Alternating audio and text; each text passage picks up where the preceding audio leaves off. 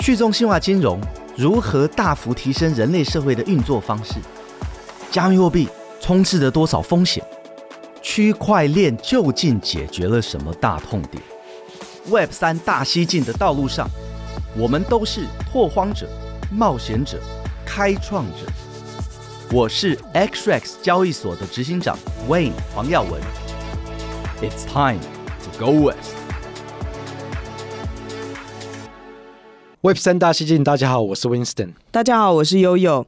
今天呢，台湾 VASP 工会系列特辑来到第三集，我们请到了一个重量级的嘉宾，相信不用多介绍，大家都已经认识他。尤其是有在关注币圈的人，一定对他们的产品啊，还有对他们服务非常熟悉。那一定也会认识眼前的这位大佬，那他就是现代财富科技 MaiCoin 集团的执行长刘世伟 Alex。大家好。Alex 虽然大家都认识，但是呢，Winston 可能比大家都更认识他，因为他们是二零一三年就在那种线下比特币的聚会里面就认识了，所以呢，在创业之前就认识，然后一路也看着 Alex 创业，然后 Winston 后来自己也创业，所以我相信他们今天会有很多很多的故事可以跟大家分享。那首先，Winston，你帮我们介绍一下 Alex 好了。哇，每一次回想到这二零一三年大家创造出来的几个，真的是呀，首先就是。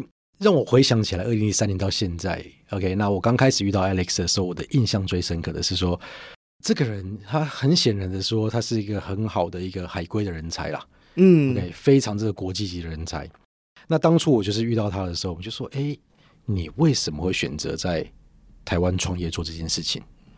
他反问我，而且是认真的反问我，他说，Winston，为什么不是台湾？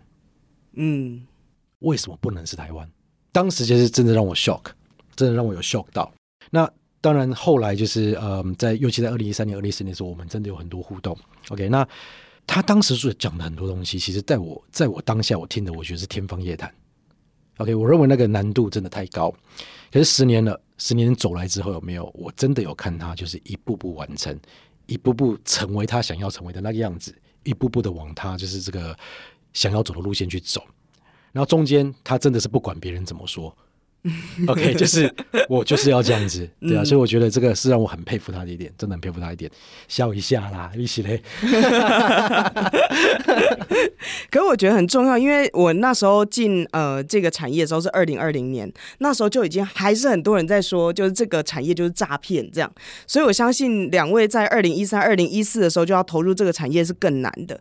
然后刚才 Winston 也介绍了，其实 Alex 是海归的那种人才，他之前曾经在科技大厂里面就做过非常高阶的位置，而且也在美国念书，却坚持要在台湾发展这个重要的产业，然后到现在也真的是台湾龙头级的人物。然后就像你说的，他实现了他想要去做到的事情，而且还要继续推动。我觉得他还有很多，他还有很多东西需要实现。对，所以我希望他今天讲多一点。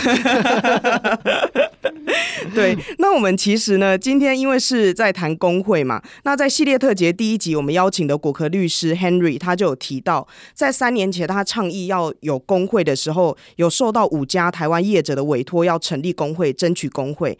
MyCoin 集团那时候就是其中一家非常大力支持的业者。那在我们录音的这一个时刻，我们很开心可以知道，就是台湾 VASP 工会已经要递件申请了，这是一个很重要的历史的转捩点。那在过去的十年，Alex 就是你作为这个产业里面重要的先锋，而且呃，在倡议工会这件事情上面也不留一例。那你自己觉得到现在要成立了，你的心情跟感触会是什么？当然是一个呃有成就感或者甚至高兴的一个。一个感觉吧，或者心情，但是、嗯、呃，这个如同 Winston 刚刚说的，我觉得这个真正的工作才刚开始了，yeah, 所以有很多可以期待的。我觉得过去十年只是一个开始吧，可以这么说。那那未来十年，我觉得会会会更精彩的原因，不是说我们过去十年没有这些风浪，其实这个非常多的，但是我们未来的十年的精彩是比较正面。啊，我觉得会比较少那种比较有问题的公司或者人在在产业里在欺骗。那我们现在可以做的是真正大家。明显看到的是对社社会有价值的的的事情。嗯，刚才 Alex 说十年起步，我觉得是很有感觉的一件事情，就是你花了非常非常多心力跟时间，甚至是你的青春，是为了让这个产业起步嘛。是。那我们现在起步了，终于要往前迈开一个大的步伐的时候，其实 MaiCoin 就会是一个很重要的一个角色。或者是 Alex，他本身就会是一个很重要的领导者。那 MyCoin 是在二零一三年的时候成立，然后平台是在二零一四年的时候上线。那过去十年，其实基本上就像 Winston 刚才说的，你不管别人说什么，我就是要往前走。但这个往前走的路上，其实一定是很多困难的。尤其是没有人帮你做这个先例，MaiCoin 本身就是一个先例，这样子。那你觉得过去的这些累积的经验啊，或者是能力，例如说你要跟政府打交道啊，你要在像你刚才说的很混乱的一个产业里面去做一个好的业者，去做对的事情，其实都是很辛苦的。那你觉得这些累积的经验啊、方法啊，或者是思维逻辑，在工会形成的过程里面，是可以扮演什么样子的功能跟角色？当然，我们现在有了公会之后，就是我们我们公司也好，我个人也好，就是会会有比过去十年更多的陪同，这个没话讲啊。我想谈公会未来我们准备怎么运行之前，我们我想先回顾一下十年，因为这个我觉得是跟整整体的故事有关。我十年前在中国大陆工作的时候，发现比特币，我刚好那年三十五岁，然后我。花了几天研究这个 source code，大概知道它的技术怎么运转之后，就开始想创业创业的模式。那这个跟过半年后回来台湾是有直接的关系。三十五岁，我觉得对最少男人来讲啊、呃、是蛮有意思的一年。嗯，呃，原因是就是你可能已经毕业十年左右，有累积一些工作经验。你甚至在你组织里是稍微资深了一点，但是你肯定不是什么 CEO 或者 right 甚至副总级别的人，所以你对往上爬还是有很多期待。那很多人那个时候可能结婚成家等等的，就是开始会想更多，不是只是自己啊、努力工作或者自己高兴就好。所以你可以说是一个蛮尴尬的一个一个 age，OK？、可是这个对，尤其那一年比特币创业，我觉得有非常大的意义跟甚至帮助。我那个时候我就在想说，比我小十岁的人，比如说那一年二十五岁，他发现比特币，跟大我十岁，也是那一年四十五岁，也是现在我的年龄，那个时候发现比特币，我跟他们比的是，我们有我有什么优势，有什么劣势？OK，嗯，那比我小十岁的人。比如说 Vitalik 这种人，我在 coding 我肯不肯定搞不过他，我头脑转不没他快，或者他要熬夜，我我我那个三十五 岁的时候，我也已经不想熬夜了。所以就是那方面纯技术或者纯这个 execution，我我我当然是啊、um, 有有有劣势。但是比起四十五岁的人，那个时候可能你小孩已经五岁十岁了，然后你在想我怎么把我房贷付掉，你肯定不会拿。二零一三年的比特币去创个业吧，对不对？所以比起那一年四十五岁的人，我那一年更有冲劲，有有有各种各样的自由。所以我就在想，说我怎么结合这个看法，所以才决定做一个。我那个时候，你你任何人，包括 Winston，你你拿比特币这个议题去创业，已经够。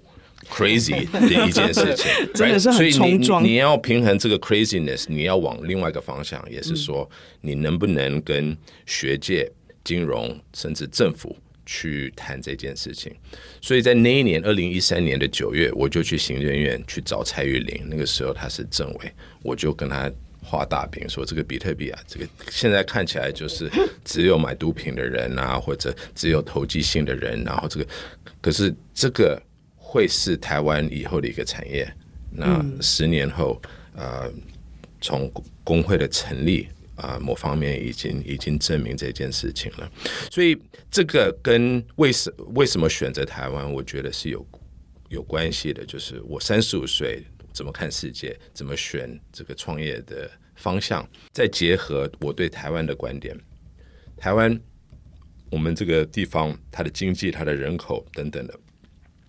也不大，也不能说小，是吧？然后它是不是在国际主流社会的一环？它是，可是它又有一点在在外面。你说它是不是华人世界的很重要的一环？它当然是，可是它有一点在外面。那那种不冷不热、不里不外的地方，刚好是符合我对这个比特币的看法。你只要在太里的话，你会被 capture，你会被锁住，你就无法做真正新的东西。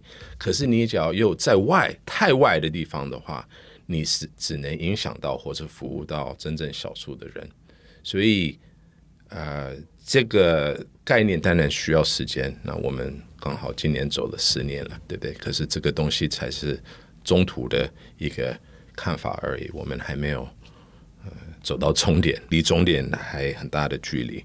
所以这个是我大概这十年，我个人也好，或者我们在我们在经营 MaiCoin 的这个。哲学或者理念，就是，然后我我为什么那么期待未来十年，尤其在台湾这个地方，嗯，我们待会可以聊吧。我觉得台湾要让这个产业扎根、长大，甚至长得像我们其他产业，不要说台湾的传统金融，甚至这些比较龙头的产业，像电子产业，我觉得是非常有机会的。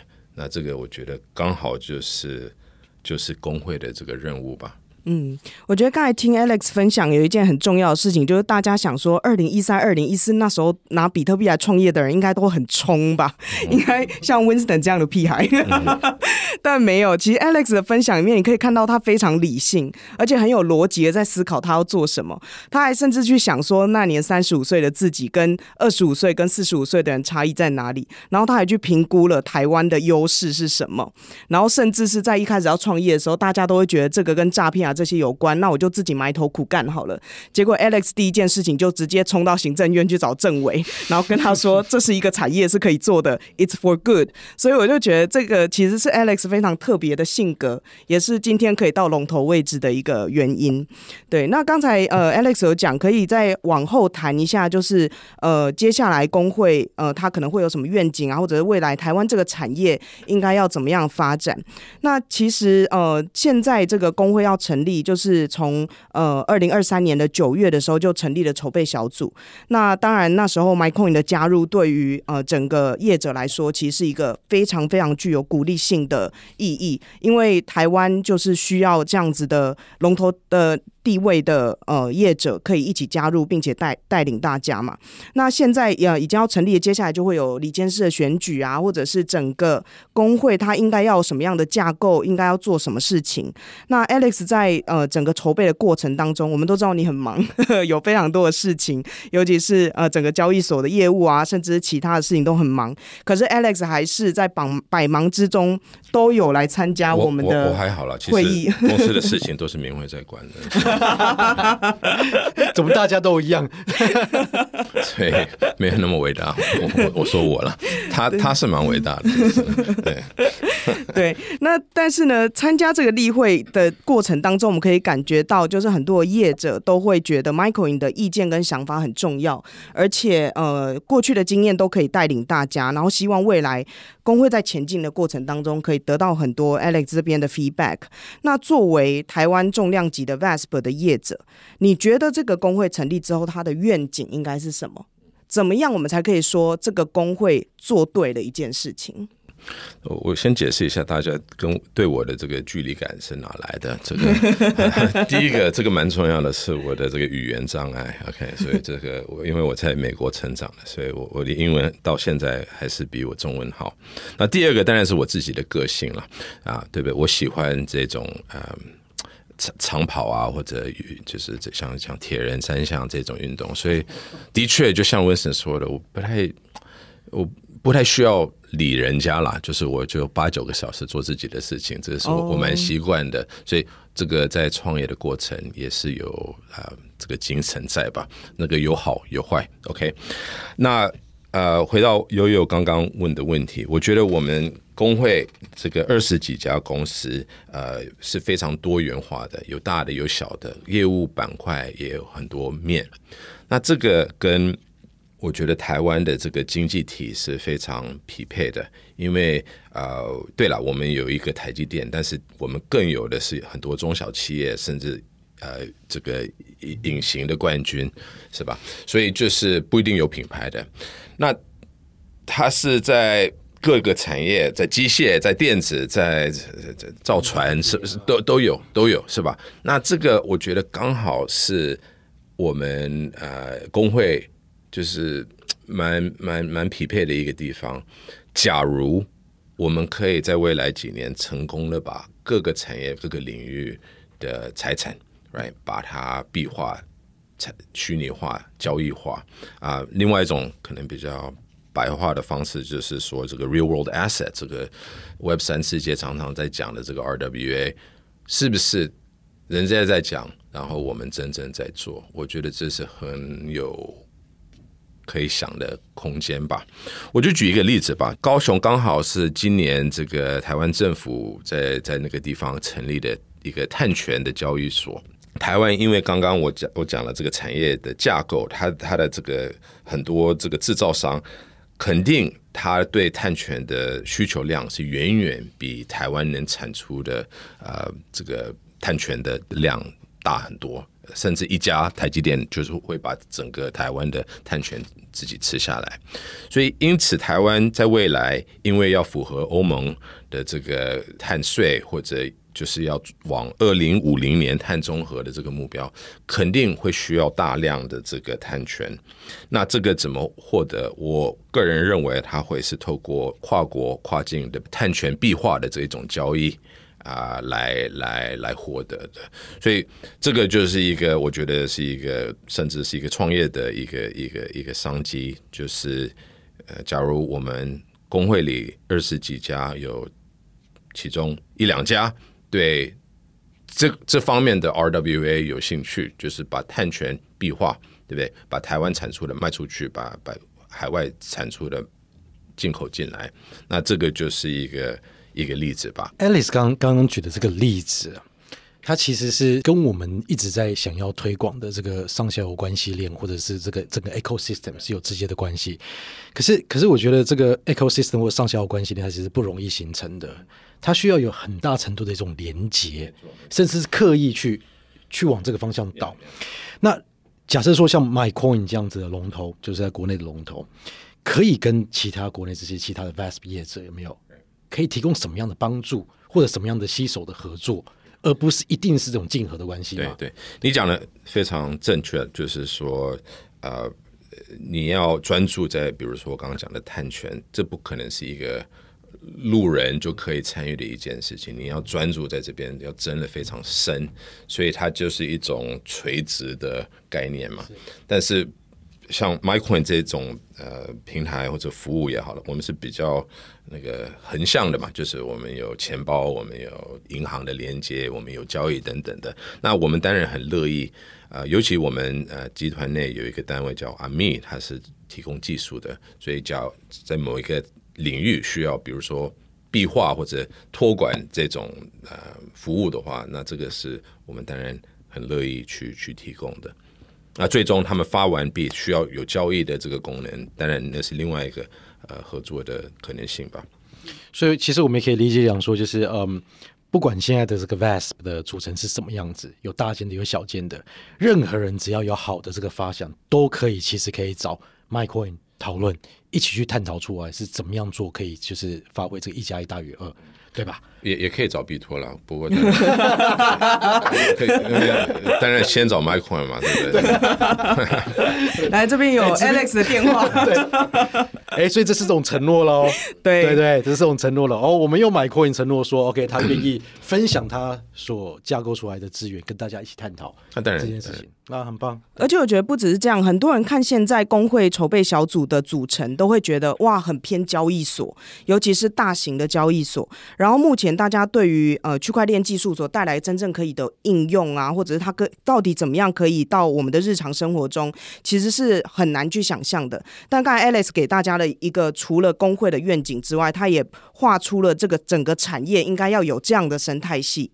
对，包括可是可是你看哦，嗯，现在大家一窝蜂要走进交易所，也确实这个 VASP 本目前为止归管的范畴多一点的是交易所的性质。嗯、可是大家好像觉得说交易所是一个比较容易做，已经比较相对性可以讲成熟吧。可是大家知道说，在十年前它都是相对性超新的东西。对，所以这十年走来其实是不容易的。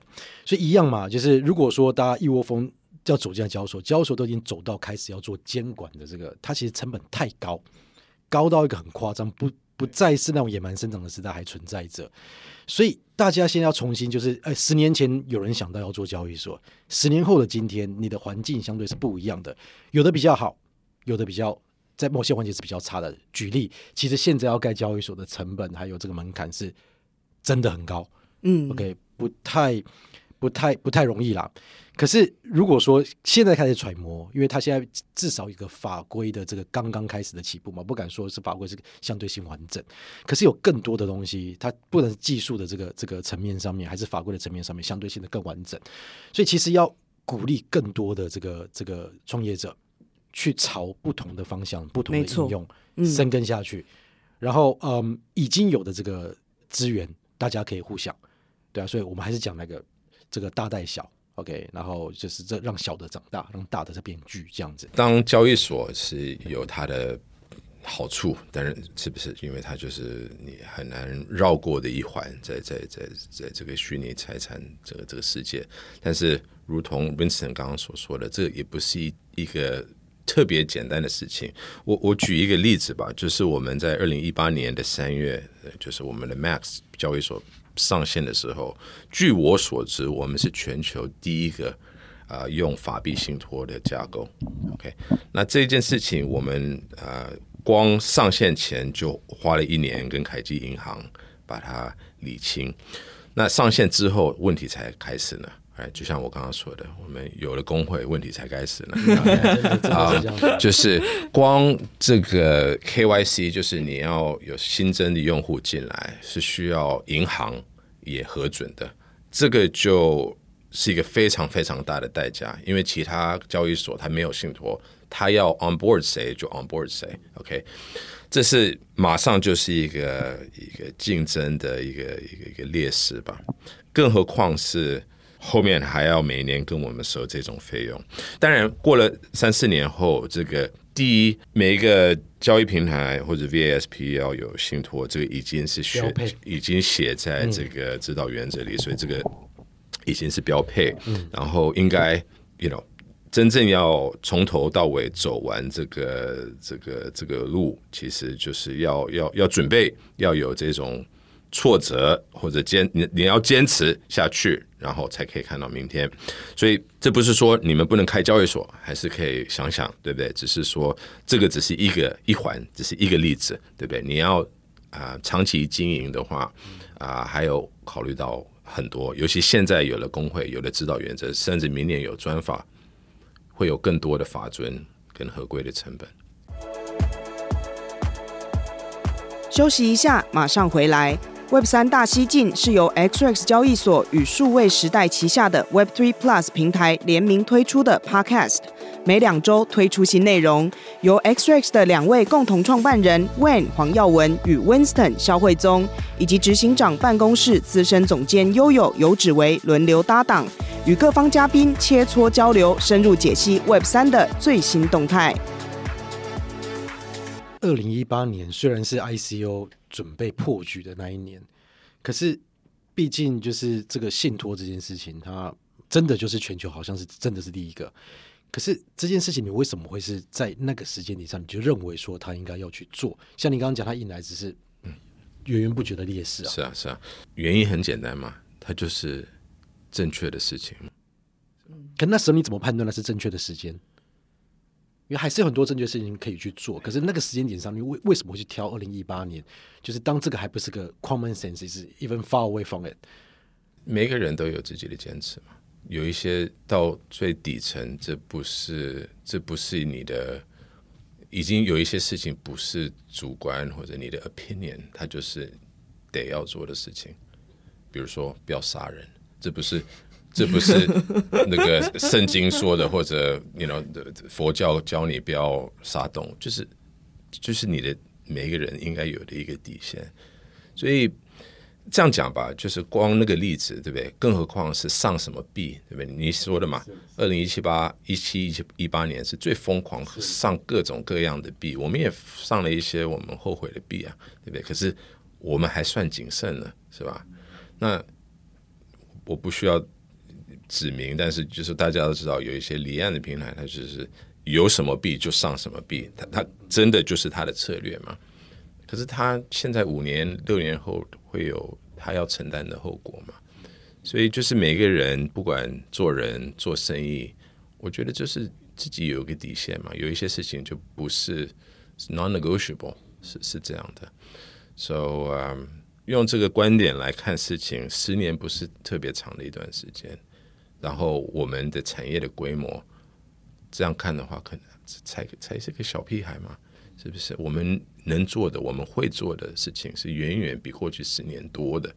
那那这个不只是可以养活二十几家公司，我觉得是真正可以帮台湾带来一个新的产业了，就是真正的产业。的可能性的一个新的，对不对？那那那这个你你这个有有有问到吗？或者有提到说这个好像是网络时代真正第一个新的工会啊？这个是非常有？有意思的一件事情嘛，所以工会不是不像一般的法人财团法人是或者协会，它就是你自愿就可以。就是工会是有特定的这个许可制或者约束的，有监管性质了。是，嗯，所以这个是我觉得大家要要庆祝的一件事情了。那我们是不是可以像？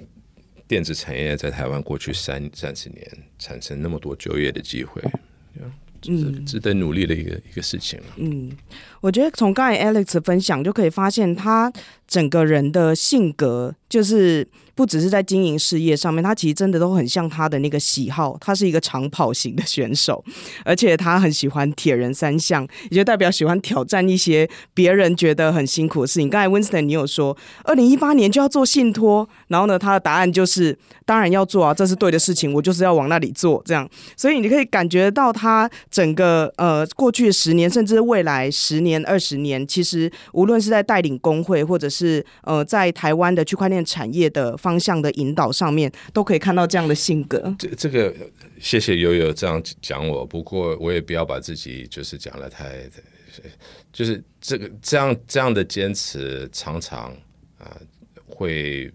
怎么说？你你自己不知道会不会活下去？你怎么了？就像真的在在跑这个铁人三项，对不对？有时候你真的不知道，你是不是就是心脏麻 对不对？就是就是 跑到一半的时候一直觉得，或者这个海泳的时候，是不是真的就沉下去了？比特币的波动有没有吓不到我铁人三项啊？或或刚刚提到信托这件事情，你看你所有的竞争对手都不需要，或者没有信托，你你你真的不知道你会不会。因此，对不对？啊、呃，就就就没有自己了，是吧？嗯，嗯，这个都有可能嘛。嗯，这这不是没有想过或者面对过的一个可能性。但是，你假如可以把铁人三项跑完，你你凭自凭自己的能力跟幸这个幸运，对不对？公司也一样嘛。你只要可以活到那一天的话，那那那就那就值得嘛，right？嗯。刚才有提到，就是台湾 VASP 工会，因为是应区块链产业的发展而要成立的工会。那它也是在网络之后新兴的科技里面第一个在台湾要成立工会的一个科技产业。其实它真的非常的重要。然后很多人都期待，像刚才 Alex 也有提到，就是台湾的电子产业其实已经造过一个高峰，我们经济的一个浪潮，而且也创造了很多的就业机会。未来区块链产业是不是可以成为下一个护国神山？或者是像你刚才提到的例子，像台积电，它也创造了很好的生态系，有很多的中小企业都可以加入，有很多类型，它不只是做晶片，它有很多很多的产业，会有很多很多的就业机会。那在呃接下来呃工会就是台湾 VASP 工会成立之后。大家既然希望它在国际舞台上发光发热，你觉得台湾的区块链产业应该要在国际上占什么样的位置？尤其是很多人会拿台湾跟香港还有新加坡来做比较。Yeah，so 这个好问题，有有这个，我觉得回到十年前，对不对？我我刚刚准备回来台湾创这个比特币的业的时候，有一些算是知名的人呃人吧，就。第一句话就是鼓励我去香港跟新加坡做这件事情。嗯，那我除了没有十年前做这个选择以外，我现在十年后是更坚持说台湾是做这个对的事情的对的地方。嗯。我你刚刚问到香港，香港刚好一年前，去年的十二月开始推这个 Web 三嘛，他们也不叫它什么 VASP 或者 Crypto，它就是叫 Web 三。那理论上，因为香港它就是一个传统的金融中心，然后又是在呃跟中国大陆有密切的这个连接嘛，你你在很多人的正常正常逻辑下会认为说香港非常有资格，甚至就是已经呃站在这个一个。高高的位置做这件事情，嗯，我个人不这么认为啊。我我觉得我当时我我为什么离开中国大陆，就是因为我认为比特币它的性质，它不会是北京非常对它友善的一件事情。那十年后，我不觉得这个看法有改变。那假如香港。就像它真的是，它就是中国大陆的一一一部分，那它它也会受到这个限制。那新加坡它其实从五六年前，对不对？它他们的 MAS 就是很积极的想迎接一个新的产业，尤其跟金融有关。但是新加坡它从嗯五十几年前这这个成立这个他们国家到现在，他们都是一个相对比较一个 planned economy。比较比较，这个中文怎么说？就是计划型经济，经济对，嗯。那直接的例子就是，他们最大的银行这个星展啊、呃、，DBS 是吧？他在两两年前左右吧，就就自己开了一家交易所，所以就是真正的国家队。新加坡航空 DBS 就是真正的国家队。那台湾相对来讲，我们常常常会喊国家队，可是实际上。这个经济基本上还是民营的啦，嗯，所以呢，回到刚刚悠悠问的问题，比起新加坡跟香港以外，除了台湾是有更多元化的产业可以做 RWA 以外，台湾其实是在实质的方面是更自由的一个经济环境。所以留下给 crypto，尤其是工会里面的这些二十几家新创公司的空间，是远远比新加坡跟香港大的。那这个有这个空间，不表示我们会好好去利用或者去掌握，但是这个就是我们工会的任务，我们就是要啊好好的去发展啊一个新的产业，然后赚大钱。嗯，而且台湾呃，其实在整个监管加密货币产业上面，去选择了一条很特别的道路。嗯嗯那我们是呃，要先从业者要组成工会开始。那组成工会之后，你要先制定自律规范，然后做了自律规范之后，如果呃整个施行的很恰当，或者是去进行一些微调之后，可能未来会有专法或执照等等。那接下来，其实工会成立之后，有一个很重要的任务，就是制定自律规范。嗯、那呃，我想要问 Alex，就是说，你觉得在做这个自律规范的时候，有什么事情或者什么原则是一定要把握的？就一定要避免掉什么样的情况？哇，我我觉得你刚刚已经呃讲到台湾这个在监理的，你可以说是有点不小心，甚至不知不觉的。但是我觉得刚好是我跟我。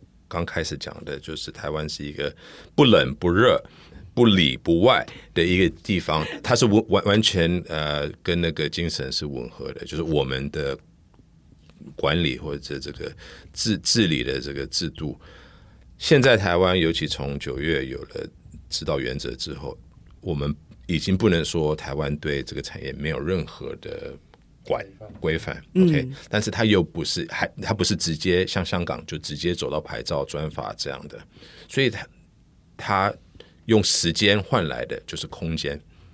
那这个在两三年的空间，台湾的产业会会扩大，会会强壮起来。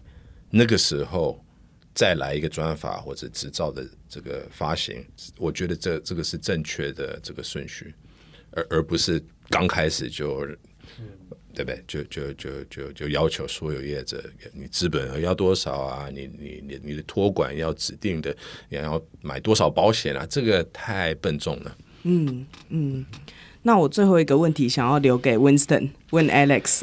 我觉得，嗯，我想让 Alex 以他过来人的角度啊，嗯，对这些正要创业，OK，或者是已经在 VASP 里面，就是在这个产业里面的人一些建议。你觉得就是他们要用什么样精神来面对？或许下一个十年，你现在所看到的，因为我觉得你不管是在你刚开始的起心动念。一直到现在，你在接下来的 plan，其实你都很有自己的步调，很有自己的想法。可是我觉得这种这种想法，你真的要多分享给一些后进的人。嗯，OK，可以让人家少走很多的冤枉路。那我觉得就是，我也希望这个这个其他的业者啊，这比较中小型的业者，或者是这个正在考虑加入业者，要认真听。对啊，因为有时候就是常常别人的这个经验，可以让你真的少走非常多的冤枉路，尤其在这个产业更。更是这个这个重要。我觉得这个不管是在自己的人生，嗯，或者在创业，我觉得这个原则都都差不多。那我这个四十几年下来，我觉得最重要的啊，我对自己的要求啊，就是英文有有一个希腊的这个哲学家，就是说 “Know thyself”，你要充分的了解自己是谁，你要什么。你的强项是什么？你的弱点是什么？那基于这个非常深的对自己的了解，再去过你的生活，再去创你的业。所以我刚刚说，十年前我三十五岁那一年，我怎么看比特币要往哪个方向去创业，然后再结合我对台湾的观点。那十年后，我还在这边做比特币，所以。在某方面是证明说，那个十年前的看法没有脱离事实太远，是不是？那好，温斯顿问的问题是说，我们今年开始有有工会了，然后我我怎么看未来十年？我会希望，第一，我觉得啊，我刚刚说的这个好好发展台湾，不知不觉给我们大家这个工会二十几家会员的这个空间，好好去发展，好好去赚大钱，好好去享受日子。照顾好你身边的亲朋好友，这个是理所当然的，这个就是我们做生意的不用说不用想的一个一个任务吧。可是我我希望在未来十年，我刚刚说了，从我个人开始，或者我们十年发展的这个产业，我希望在未来十年真正贡献给台湾的，就是那句话：Know thyself，知道你自己是谁，因为这个有可能会影响。比我们产业更大的事情，甚至有可能影响到和平或者战争。这个话，OK，Know thyself。台湾这个岛上的人，两千三百万人，要好好看清楚自己是谁，我们在世界的处境是什么，我们的劣势在哪，我们的优势在哪，然后好好去减少呃跟跟劣势碰撞，然后尽量发挥自己的优势。那这件事情，我觉得是我们这个 VASP 工会，我们这个产业，甚至这个技术，是可以在未来十年贡献给这个社会的啊、呃、一件事情。我讲讲的太抽象，我就稍微用简单的。今天是哲学家哦，对，今天不是创业家。是我我我觉得台湾大概就是这个是我的看法，只只是我的看法，我不代表 Microin，我不代表我父母，不代表我老婆，只代表我个人。台湾啊。呃是一个华人世界的一个不可分割的一环，但是台湾这个社会在过去一百年有自己的生活习惯，有自己的对不对？所有的制度，这个就是像我们现在 VASP 在金融的世界在做的一件事情。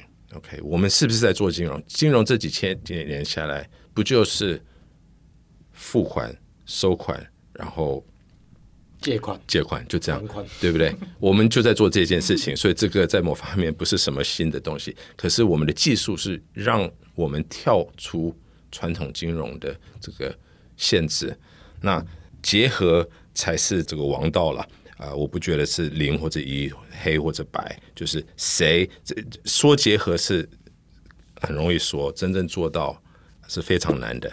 但是我觉得 MaiCoin 最好在过去十年是某方面做到了。我希望在未来十年，透过这个工会，我们有更多业者也可以做到。可是，在这个过程，就是我们可以梯形，甚至贡献给台湾的，就是台湾也可以做到，在各个。各个层面，大概就这样吧。嗯。我觉得今天就是非常精彩，非常谢谢 Alex 的时间。我们就是从工会一路聊到整个过去您创业的历程，然后现在我们聊到国际局势跟哲学，所以我觉得它是一个非常非常有趣的一个对谈。那刚才 Alex 其实呃在谈台湾 VASP 公会，就是虚拟通货呃商业的这个呃业者未来的一个蓝图，是从很多个层次去谈的。